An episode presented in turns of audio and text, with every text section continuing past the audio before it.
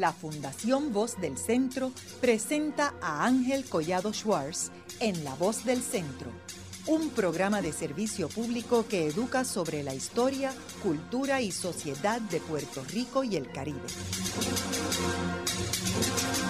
Saludos a todos. El programa de hoy está titulado Pedro Albizu Campos en México, de 1927 a 1928 y hoy tenemos como nuestro invitado a Fray Mario Rodríguez León, quien es un eh, distinguido historiador e investigador puertorriqueño. Eh, Mario, eh, me gustaría que nos hablaras sobre este viaje que, que dio Pedro Albizus Campos, luego que regresa a Puerto Rico y este, de haber terminado sus estudios en Harvard y luego asume la vicepresidencia del Partido Nacionalista y sale en este viaje por América Latina. Háblanos, ¿por qué surge este viaje antes de entrar en México? Buenos días, pues Ángel, gracias por la invitación. Pues mira, este, este viaje de Pedro Luis Campo forma parte de una misión patriótica a la cual encomiendan a, don Pedro en el 27, que él ocupa el cargo de, de vicepresidente del Partido Nacionalista para que lleve una misión por diferentes países eh, del Caribe y América Latina para dar a conocer el caso colonial de Puerto Rico. Y eh, el primer lugar, a mediados de, junio, por ahí del 27, llega a la República Dominicana. Es importante la labor que hace en Santo Domingo. Después podríamos tener un programa para solamente lo de Santo Domingo, porque estuvo varios meses y hizo una labor extraordinaria, ¿verdad? fundando juntas y reuniéndose con personalidades del Partido Nacionalista Dominicano. De Santo Domingo está dos días en Haití, una experiencia sumamente interesante. También se reúne con poetas y personalidades que están en Haití. Haití para ese momento está invadido también por las fuerzas de Estados Unidos. Y de Haití sale hacia Cuba. Luego de Cuba, él llega a, a México, sale de Cuba un 10 de, de diciembre de 1927 y llega precisamente el 12 de diciembre, una fecha emblemática, día de la Nuestra Señora de la Guadalupe, eh, a México. Cuando don Pedro Albizu Campos llega a México, eh, se confronta con una situación que convulsa porque México, ya saben que desde la Revolución Mexicana, desde el 10, desde el asesinato de Madero, de Venustiano Carranza, toda una serie de figuras que fueron asesinadas. Este, el país políticamente está inestable. Para esta época que llega en el 27 está como presidente Plutarco Elías Calle. Y ha comenzado ya para agosto del 27 en los Altos de Jalisco, había comenzado la insurgencia de la llamada Guerra Cristera ¿Qué fue la guerra cristera? Es importante porque esta es una guerra donde el presidente Plutarco Elías Calle quiso aplicar eh, o eh, poner en vigor la constitución o el artículo 130 de la constitución de Querétaro de 1917, que era una constitución que establecía una serie de limitaciones y restricciones a la Iglesia Católica.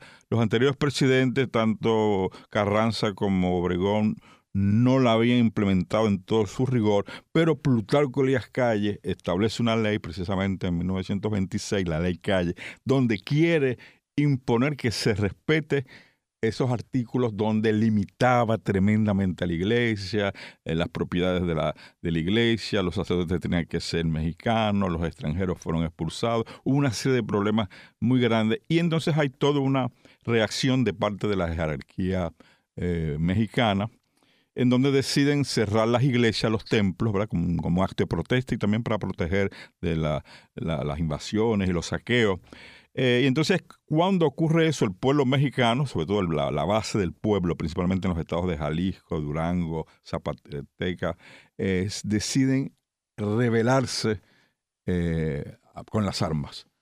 Deciden rebelarse contra el gobierno porque empiezan a asesinar a sacerdotes, perseguir obispos, religiosas. Y ocurre esta rebelión que al principio fue de pocos números, pero fue creciendo.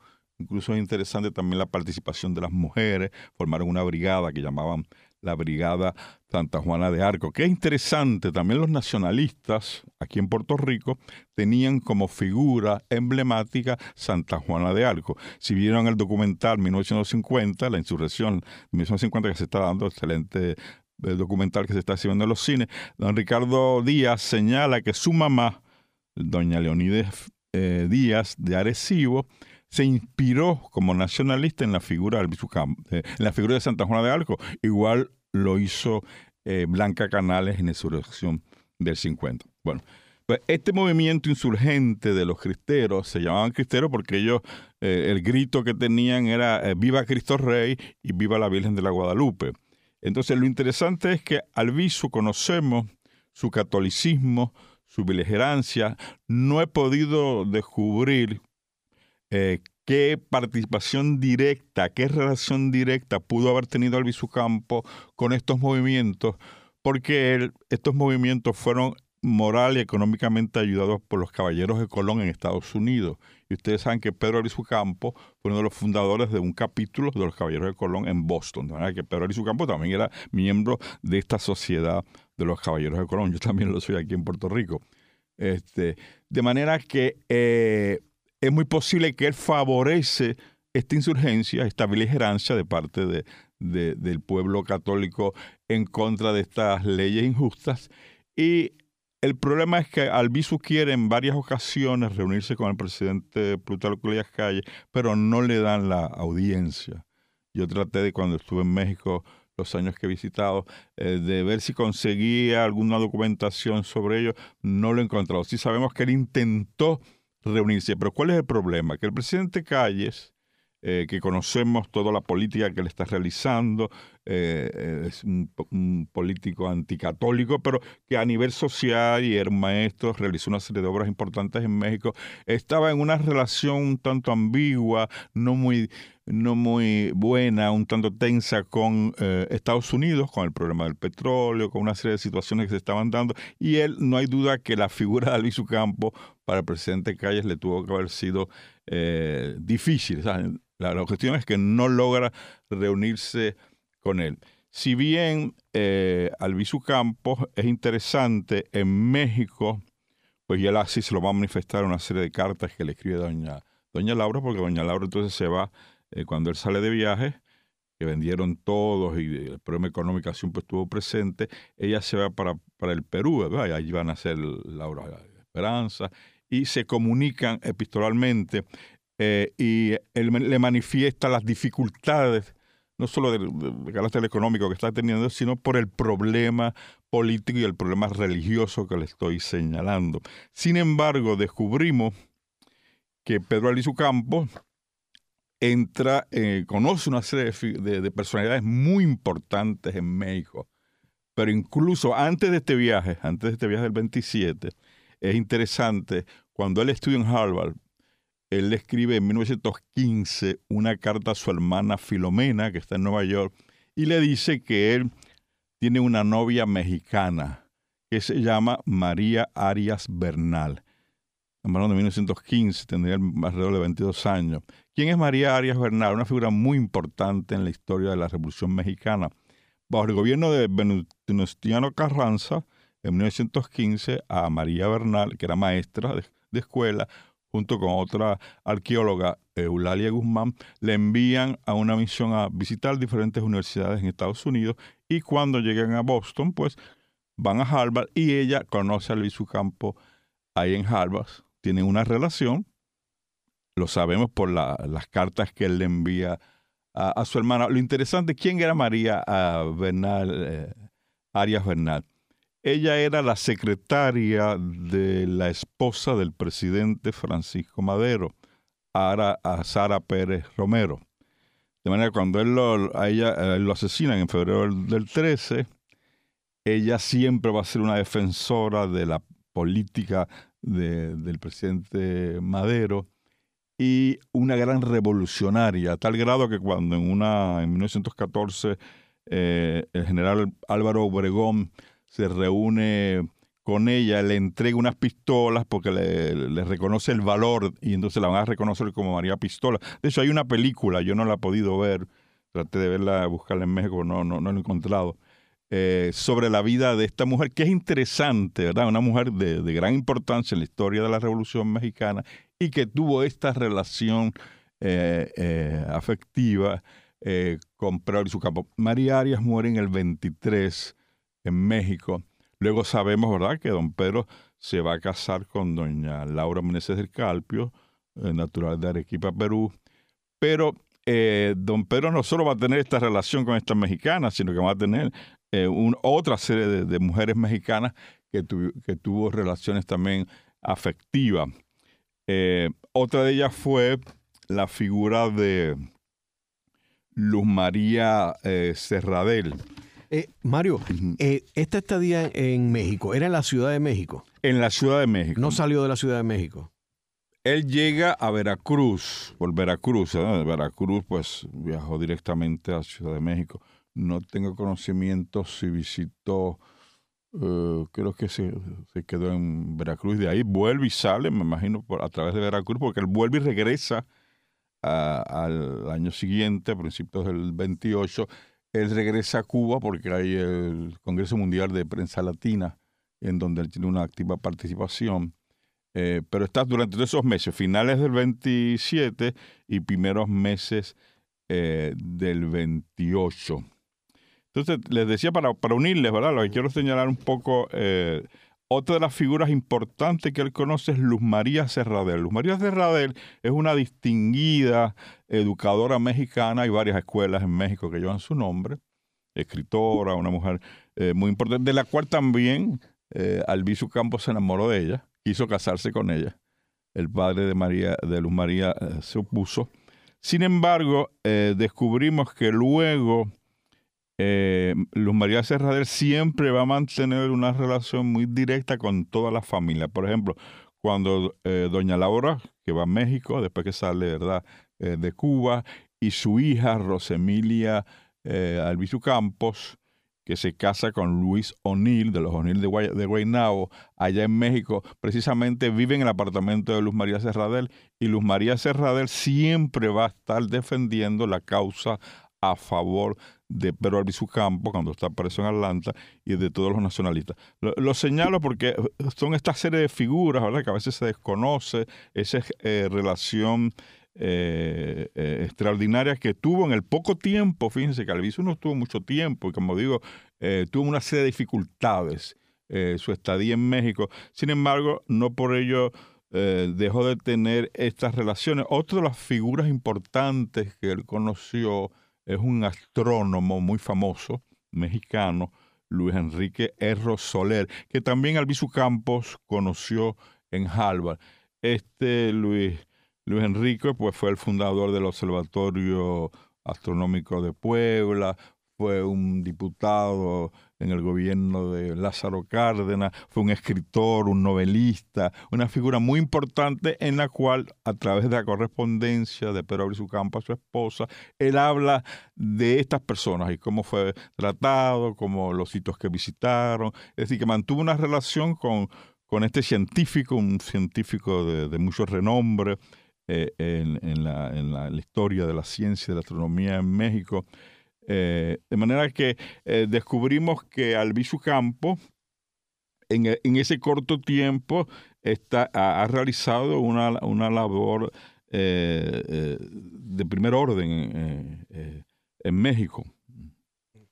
Y entonces, cuando él estaba en este, en este viaje en, México, Mario, tenemos información de dónde se hospedaba él, eh, con qué familia era que él frecuentaba. Evidentemente con este Luis Enrique Erro eh, tiene que haberse hospedado con él porque él habla eh, de las atenciones que recibió de él y su esposo Margarita Salazar, fue una de las personas que lo ayudó. También a través de la correspondencia que aparece en el libro de Marisa Rosada, que es una fuente fundamental, la serie de cartas que aparecen aquí en el, en, el libro de Las llamas de la aurora de Marisa Rosado, aparecen las cartas y el y la fecha de los, creo que el, eh, el nombre de los, de los hoteles, eh, en los lugares donde él eh, evidentemente se quedó, sobre todo esta de, estoy buscando, no lo encuentro, Sí, se señala, ahora mismo no tengo, si eh, aparece en el, nombre, pero normalmente eran hoteles muy económicos, porque Albizu Campos,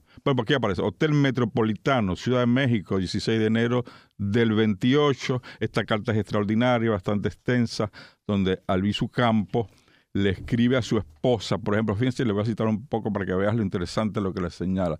Le dice don Pedro, doña Laura, desde este hotel, la hora es yankee, especialmente en México se ha considerado mi visita perjudicial a presuntas buenas relaciones con Estados Unidos. El ambiente es el más hostil encontrado hasta ahora. México atraviesa por una desorientación tremenda en todas las actividades. Tiene movimiento, pero es instintivo. Necesita de verdaderos orientadores, pero no veo cómo ha de adquirirlos. Prevalece la tal desconfianza mutua, imperan los odios más temibles, individuales y facciosos que nada bueno auguran.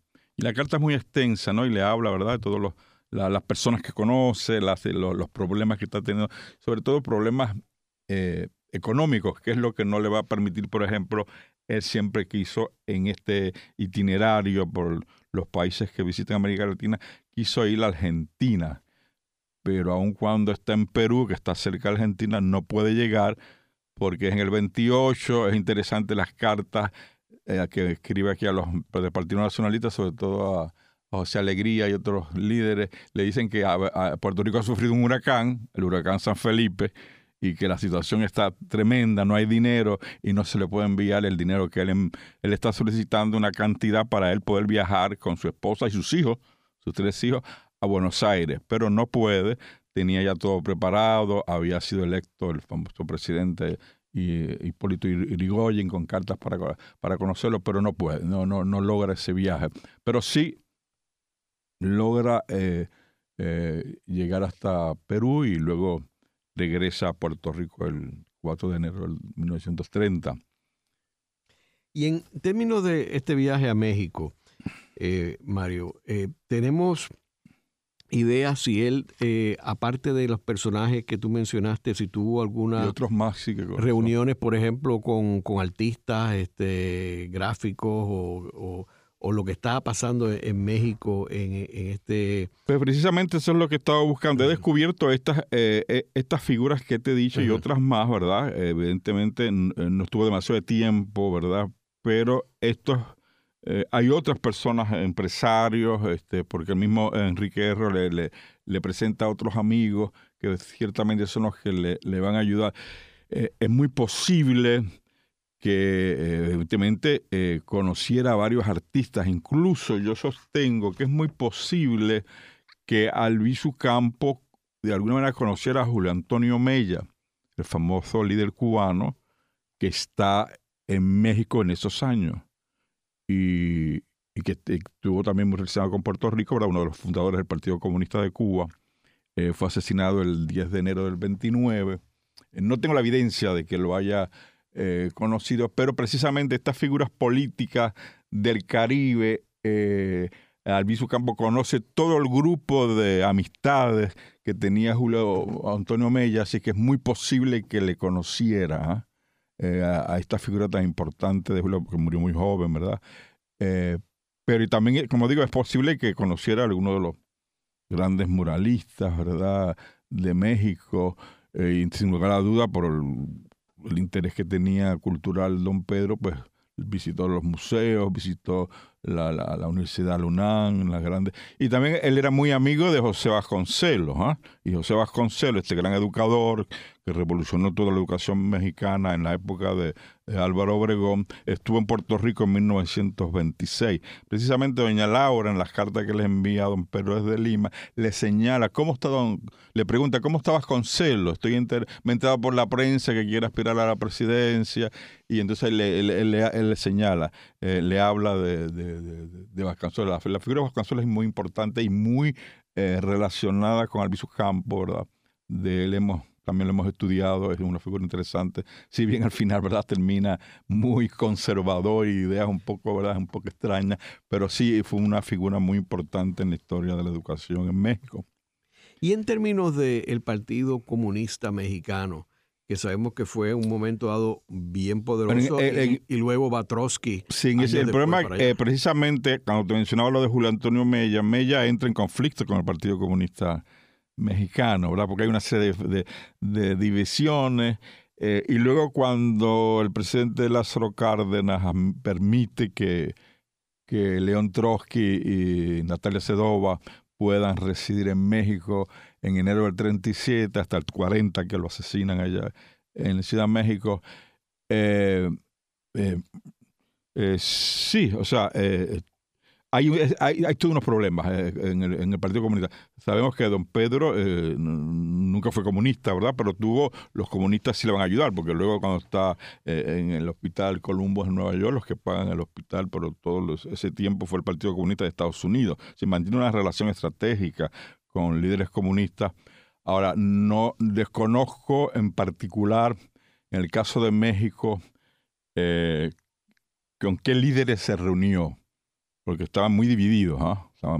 pero ciertamente el Partido Comunista Mexicano, que era prosoviético, estalinista, eh, luego cuando precisamente entra Trotsky, por ejemplo, Vasconcelos está en contra, la derecha está en contra de la presencia de Trotsky, eh, Toledo los miembros comunistas están en contra de la presencia de, de Trotsky en, México. Es interesante hablando de eso, eh, creo que lo había dicho tiró el programa.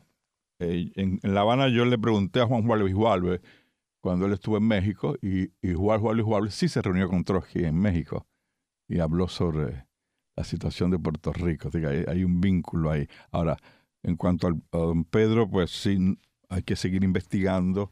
Este, este, qué relación tuvo, que indudablemente la tuvo que tener con todos estos grandes líderes este, eh, del Partido Comunista y de otros partidos, este, sobre todo del partido de lo que va a ser el, PRI, ¿no? que se funda, ya está fundado, ¿no? que, es heredero de, de Plutarco Elías Calles. ¿no? Ahora, eh, Mario, tú mencionabas al principio del programa de que eh, don Pedro se va en este viaje, en parte porque él cuando llega al Partido Nacionalista, en realidad eh, rompe unos esquemas que había en el partido que estaba controlado por personas pudientes, encabezado por José Alegría, ¿verdad? Eh, y de momento llega este muchacho eh, graduado de Harvard, este negro, a, un, a un grupo que era como una especie de club privado, este y hubo resentimiento. Sí, hubo, precisamente, yo ahora que he estado investigando, siempre he dicho, o sea, hay dos historias, hay dos partidos nacionalistas. El Partido Nacionalista se funda en Río Piedra en 1922 eh, de varias organizaciones nacionalistas que deciden unirse, ¿verdad? Y fundar el partido. Eh, y este es el partido que Albizu Campos, cuando regresa, Albizu Campos regresa de este viaje desde Perú, que va al final a Caracas y de Caracas llega a Puerto Rico el 4 de enero del 30 ya en mayo hay elecciones en el partido, él sale electo y ahí también ocurre toda una división porque él va a acusar, Albizu Campo acusa que el partido era eh, que iba a terminar con el nacionalismo de cartón, era la frase que Albizu usaba, lo cual ofendió a José Colicuchí, ofendió a, Antonio Ayuso Valdivieso, el fundador del partido eh, del periódico el, el, Imparcial en el 33, que se separan del partido. Si bien siguen, ayudan después, pero se separan porque no están de acuerdo con la beligerancia, con la nueva postura que impone Albizu. Y ciertamente a partir de la presidencia de Albizu en mayo del 30, el partido comienza un nuevo derrotero, un partido más beligerante, porque ese partido anterior pues coqueteaban con los norteamericanos, pues usaban la bandera norteamericana hasta en las reuniones, o sea, había una serie de, de, acciones este, ambiguas políticamente que don Pedro va a rechazar y viene la división. División que ya la había, ya la había antes de irse para el viaje en el 27, pero que luego cuando regresa, es interesante, cuando regresa el 4 de, de mayo, nadie lo recibe del partido. Él llega al puerto de San Juan el 4 de enero del 30, un, hombre que acaba de darle un viaje por toda América Latina desde el 27, y el partido que lo envía no lo va a recibir. Ya eso indica que en cierta medida querían o que se quedara por allá, que no viniera, y no nadie los recibe. Después se van a vivir a, Villa de Nevada y luego en mayo del 30 sale electo presidente. Haremos una breve pausa, pero antes los invitamos a adquirir el libro Voces de la Cultura, con 25 entrevistas transmitidas en La Voz del Centro. Procúrelo en su librería favorita o en nuestro portal.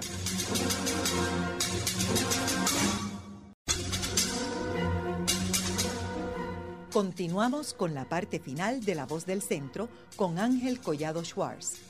Pueden enviarnos sus comentarios a través de nuestro portal www.vozdelcentro.org.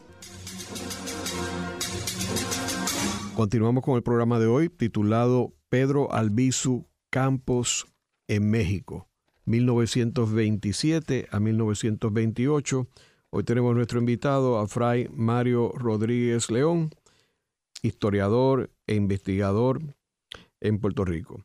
Eh, Mario, en el segmento anterior estuvimos hablando al principio sobre la guerra cristera eh, en México y la situación política que estaba atravesando el país. Háblanos un poco más sobre, sobre esa guerra y cómo terminó. Esa guerra es importante, que, vamos a decir que del 26 al 29, aunque después casi prácticamente llega hasta los años 30.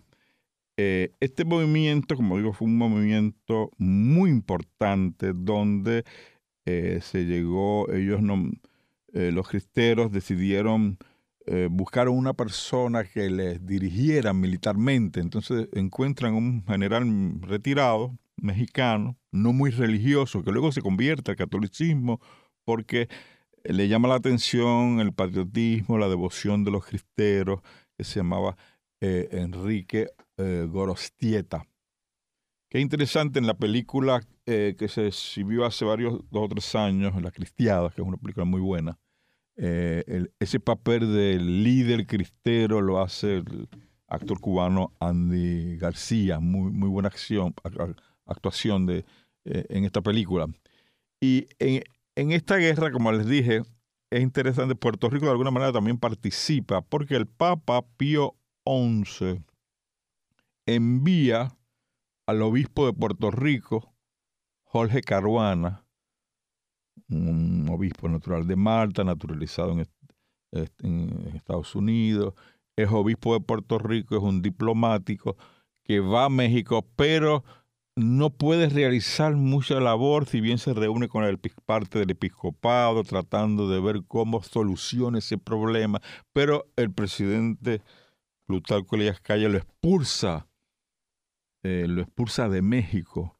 Eso es un tema que yo quiero investigar más a fondo porque es interesante que de parte, siendo un ciudadano norteamericano, eh, Estados Unidos no lo apoyó, a pesar de, que fue terriblemente expulsado de México, él y otros obispos y sacerdotes, por la razón que le dije, o sea, Estados Unidos, este, en esta época está el presidente, eh, eh, ¿cómo se llama?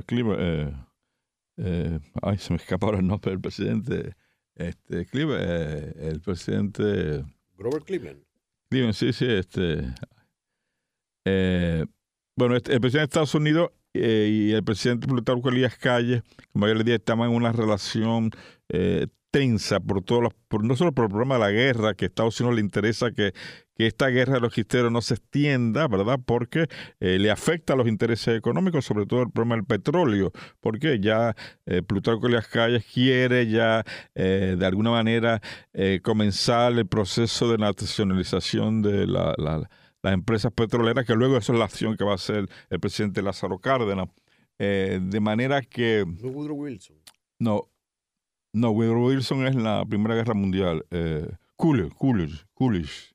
Ah, eh, Calvin, Calvin, Coolidge. es el presidente de Estados Unidos. Eh, y repito, en ese momento de tensiones es que uh, Albizu, Campo está tratando, recuerden que la razón por la cual Albizu Campo va a México y a otras partes de América Latina es para llevar el caso colonial de Puerto Rico y para denunciar la presencia de los Estados Unidos en Haití, la presencia, está el problema de Nicaragua con Sandino, los Estados Unidos ha ocupado a Managua, que es interesante. También el presidente Plutarco Elías Calles favorece a, a, unos líderes que no son necesariamente a los que está favoreciendo Estados Unidos. Por supuesto, Albizu Campo favorece la obra heroica que está realizando Sandino Nicaragua, que luego va a ser asesinado en el 34. De manera que, como vemos, ese periodo en América Latina, en Estados Unidos y Puerto Rico es una época muy, muy compleja, de, mucho, eh, de mucha beligerancia, de muchas situaciones.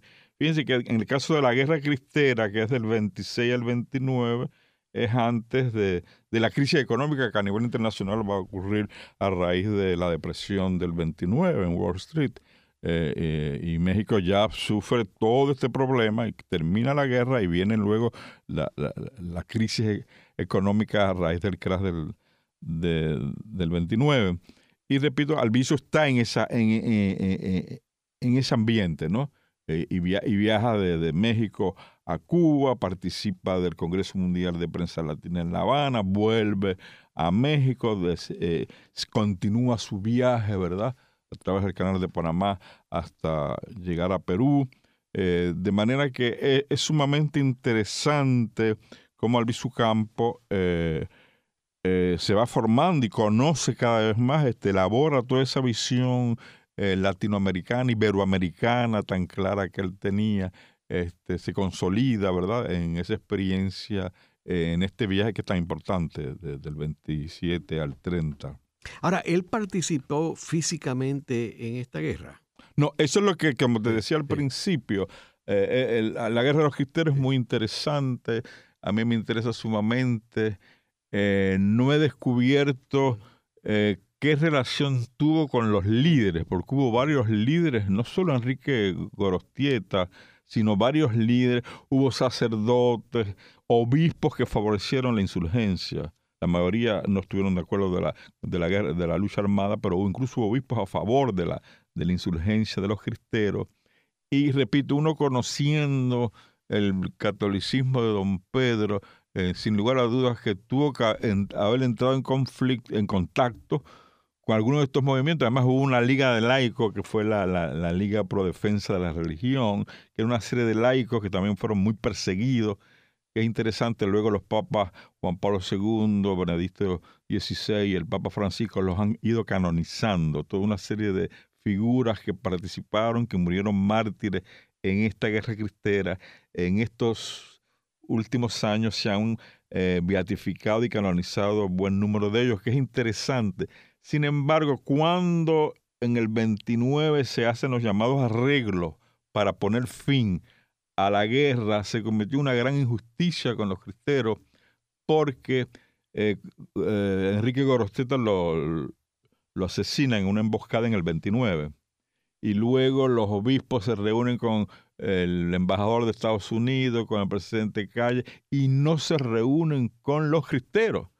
En ningún momento eh, se reúnen con los que hacen la defensa, si bien una defensa armada, con la defensa a favor de la iglesia, no, no se reúnen con ella, no los toman en cuenta, le piden que, se que entreguen las armas, ellos por fidelidad a la iglesia institucional y al Papa Pío XI lo hacen y luego son perseguidos y asesinados.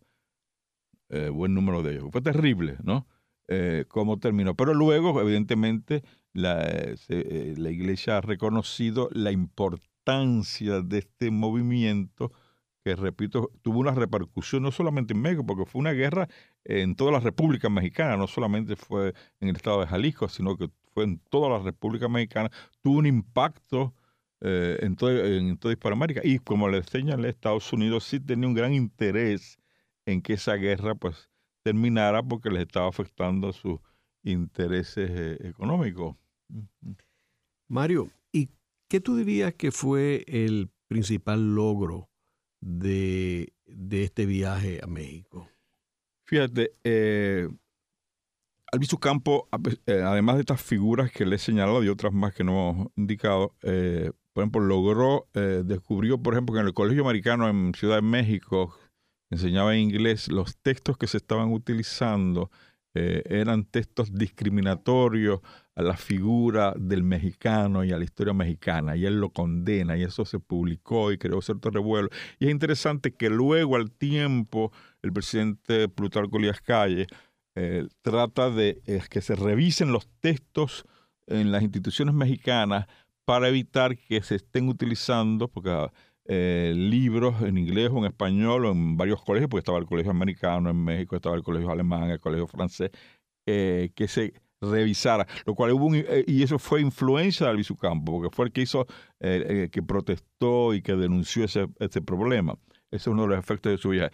Y sobre todo, logró, a pesar de las dificultades que tuvo, todo de carácter económico, sí logró que el caso de Puerto Rico, la condición colonial de Puerto Rico, se se conociera, porque en cada lugar que él visitaba, en República Dominicana, en Haití, en Cuba, en México, en Perú y en Venezuela, eh, creaba juntas, movimientos, se reunía con intelectuales, con políticos de izquierda, y para que dieran a conocer el caso colonial de Puerto Rico.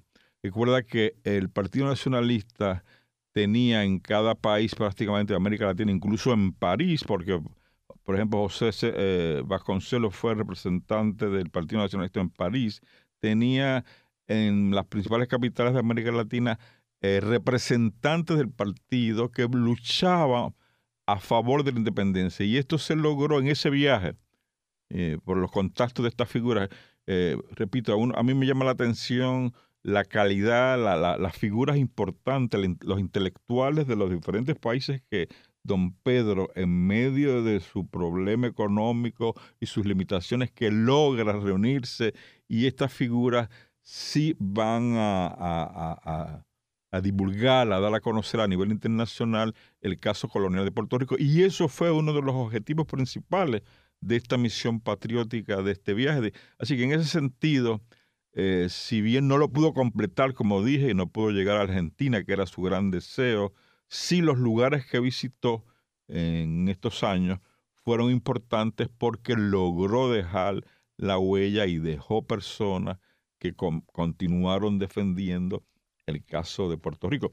Otro caso es, por cuando don Pedro muere el 21 de abril del 65, la primera condolencia que recibe es de México, del expresidente Lázaro Cárdenas. Lázaro Cárdenas fue presidente del 34 al 40, para mí uno de los mejores presidentes que ha tenido México. Y es interesante que cuando muere, él, él envía una carta a doña Laura de condolencia, es decir, que Lázaro Cárdenas conocía, sabía quién era la figura de Pedro Albizu Campo y la importancia que tenía eh, por su estadía en México y por lo que conocía, ¿verdad? Como su lucha por la independencia de Puerto Rico. Y en términos de su regreso a Puerto Rico, eh, Mario. Eh, ¿Cómo toda esta experiencia en México, en Perú, en, Cuba eh, y en América Latina en realidad cambia la forma de Albizu manejar la cuestión política en Puerto Rico, particularmente en el Partido Nacionalista? Como te dije, el Partido Nacionalista, a la cual él lo acusa que es un nacionalismo de cartón, ¿verdad? Un nacionalismo muy burgués, eh, él realmente eh, lo radicaliza, ¿no? Crea un partido más beligerante. Evidentemente, la experiencia de don Pedro su Campos por América Latina y el Caribe fue fundamental, ¿no? Porque se da cuenta que, el problema de Puerto Rico eh, hay que verlo en un contexto más amplio, ¿no? no hay duda que esta experiencia le, le ayudó. Eh, y sus eh. raíces latinoamericanas, porque tenemos que ver que él había pasado una cantidad de años en Boston. Exacto. Y en Estados Unidos. O sea, que era una región que su, su eh, experiencia era a través de su esposa, que era peruana. Exacto. pero él no tenía ninguna vivencia en América Latina. No, salvo estas experiencias de estas mujeres que conoció y se enamoró, ¿verdad? María Luisa Bernal y Luz María Cerradel y otras más.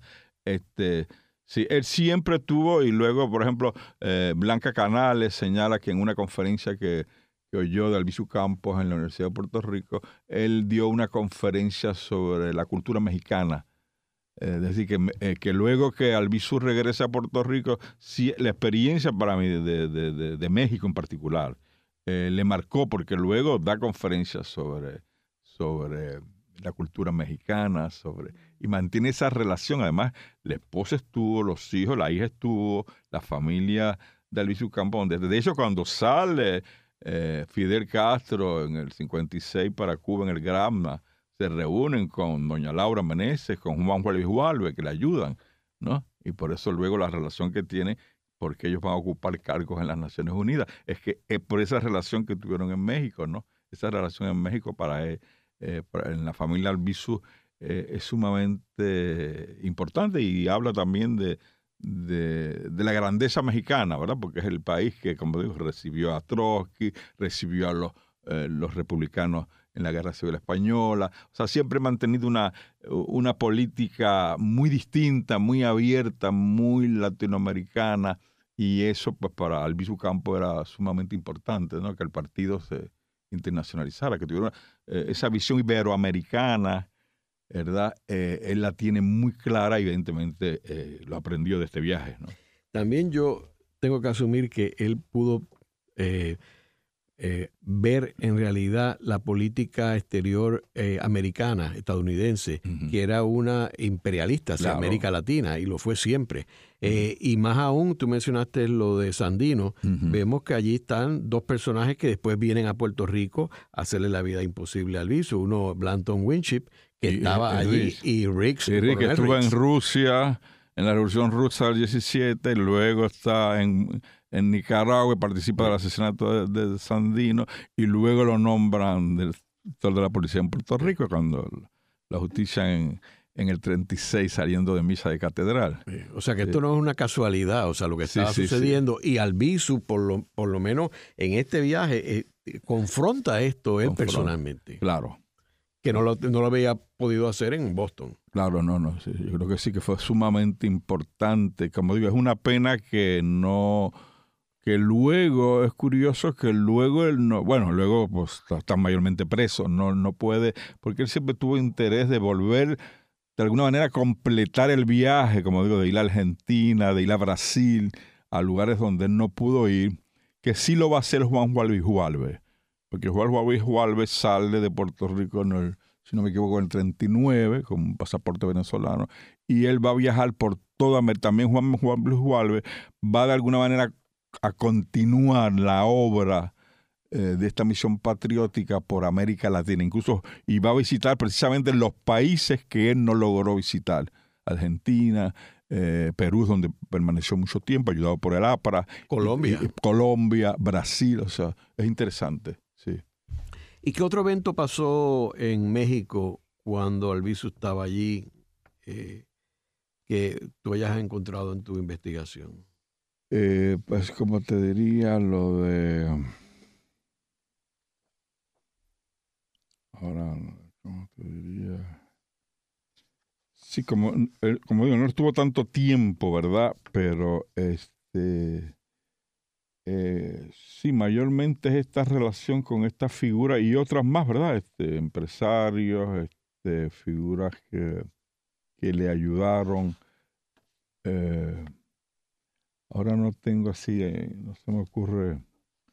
Y cuando llegó a Puerto Rico, Mario, eh, ¿se cubrió en la prensa? No, no salió nada en la prensa, es curioso. fue fue todo un, no sé, o sea, era lo mínimo no solo irlo a recibir por la importante labor que había eh, realizado en ese viaje, sino que tenía que salir en la prensa porque precisamente en los viajes que él visitó en República Dominicana, en la prensa, en el Listín Diario y en varios periódicos de República Dominicana salieron este, publicaciones y discursos de don Pedro. En Haití salió una publicación en francés de don Pedro Campo. Eh, en México, en la prensa, sí descubrí algunos, eh, reportaron algunos de los lugares que él visitó y algunos de los eh, discursos que él dio. Y en Cuba, sobre todo, en Cuba, él hizo una serie de discursos que también fueron este, reportados en la prensa. El único lugar fue en Puerto Rico que al menos la llegada no, no, no mandaron a nadie. O sea, y él dio discursos aquí sobre el resultado de Sí, cuando precisamente cuando en la elección del 11 de mayo del 30, donde sale electo presidente del Partido Nacionalista, eh, Albizu Campo hace un, un resumen del viaje. Habla de qué fue lo que hizo, eh, ahí sí, en, esa asamblea de, de, mayo del 30 habló sobre, sobre el viaje, ¿no? Pero como digo, ya estaba todo ese problema y esa división que es lamentable. Por ejemplo, don Ricardo Alegría, el hijo de don José Alegría, eh, este, que después pasa al Partido Liberal y otros pasan al Partido Popular, eh, siempre me, prometió que me iba a dar las cartas que él tenía de su padre, don Pepe Alegría, de ese periodo en que él fue nacionalista y que dirigió el partido. Esas cartas las debe, estar en el archivo Doña eh, hay que investigarlas eventualmente, porque es importante, como te digo, investigar ese periodo, ese periodo del 22 al 30, esa figura, Valdivieso, José Colicuchí, eh, toda esa playa de nacionalistas de ese sector que es que entra en conflicto porque Albizu los desplaza, los desplaza porque viene de Harvard, viene con otra mentalidad y sobre todo, como dijimos, viene con la mentalidad iberoamericana. Este grupo que está aquí está muy proamericano. Son nacionalistas, pero que están muy en la línea eh, norteamericana y ahí hay el conflicto y la división. Y luego tenemos que recordar que eh, dos años después, Albizu Campos se presenta eh, a las elecciones de 1932 para senador. Para senador. Eh, y obviamente no saca muchos votos, este, pero saca más votos que el Partido Nacionalista. Más votos que el Partido Nacionalista, sí. Y él lo que quería, según yo he, leído, este, era poder identificar los seguidores de él. y lo logró. Pudo, pudo, organizarlo y de ahí que nace la lucha armada del Partido Nacionalista. Claro, sobre todo la década de los 30, que es la, esa década que pues, lo, lo, convulsa, ¿verdad? lo compleja que fue por la crisis económica a nivel internacional, este, donde el partido, pues, la, eh, eh, pero el problema es que luego, el tiempo que Albizu está preso, eh, ese periodo, pues, porque se trató de descabezar, evidentemente, a, la, a los líderes del partido, por eso eh, los envían a, Atlanta, tratan de destruir eh, el partido. Y cuando él regresa el 15 de diciembre del 47, con, con el mismo espíritu beligerante del partido, este, pues estaban a poco tiempo, porque luego ya viene, viene la insurrección del 50, y luego toda la historia que sabemos que prácticamente termina en el 54. Luego del 54, con los hechos en el Congreso, los nacionalistas, Lolita Lebrón, este, Rafael Cáncer Miranda, Irving Flores y Andrés Figueroa Cordero. Este, ya después de ahí, eh, pues la enfermedad del visu, eh, y muere en el 65. Eh, sí, sí, la lucha continúa, claro, pero que luego ese siglo de oro del nacionalismo es desde 1930 que regresa a este viaje por América Latina hasta su, hasta su muerte en 1965. Eh, por último, eh, Mario, ¿tú dirías que este viaje fue el elemento más importante en términos de la transformación de Alviso Campo? Yo te diría que sí en cuanto a, como a, desarrollar esa visión iberoamericana, esa visión de tomar en cuenta que el problema de Puerto Rico no es un hecho aislado, sino que es un hecho que hay que verlo dentro del contexto latinoamericano. Es completar la obra de Simón Bolívar, es completar la obra que, quedó inconclusa, ¿verdad? Eh, y ese marco que tú sabes que nosotros nos han tratado de vincular, nos han tratado de vincular con las islas del Caribe. Vivimos de espaldas del Caribe vivimos de espaldas de América Latina, tratan de verdad, y nos tratan de, de, de yanquificar, del de, pitiyanquismo este, de, unirnos más a la realidad norteamericana. Y Albizu Campo lo decía, la suprema definición, o yanquis o puertorriqueño. Él tenía claro eso. Y esa visión creo que la consolida a través de esta misión América Latina. En el programa de hoy hemos discutido la estadía de Pedro Albizu Campo en, en México del 1927, finales del 27 al 1928. Vemos como esta estadía en México, junto al resto del viaje por América Latina, fue fundamental en la formación iberoamericana de Pedro Albizu Campo y la perspectiva y la visión de Puerto Rico como parte del continente eh, hispanoamericano. Muchas gracias. Gracias Ángel por esta invitación. Esta ha sido una producción como servicio público de la Fundación Voz del Centro. Los invitamos a sintonizarnos la próxima semana a la misma hora.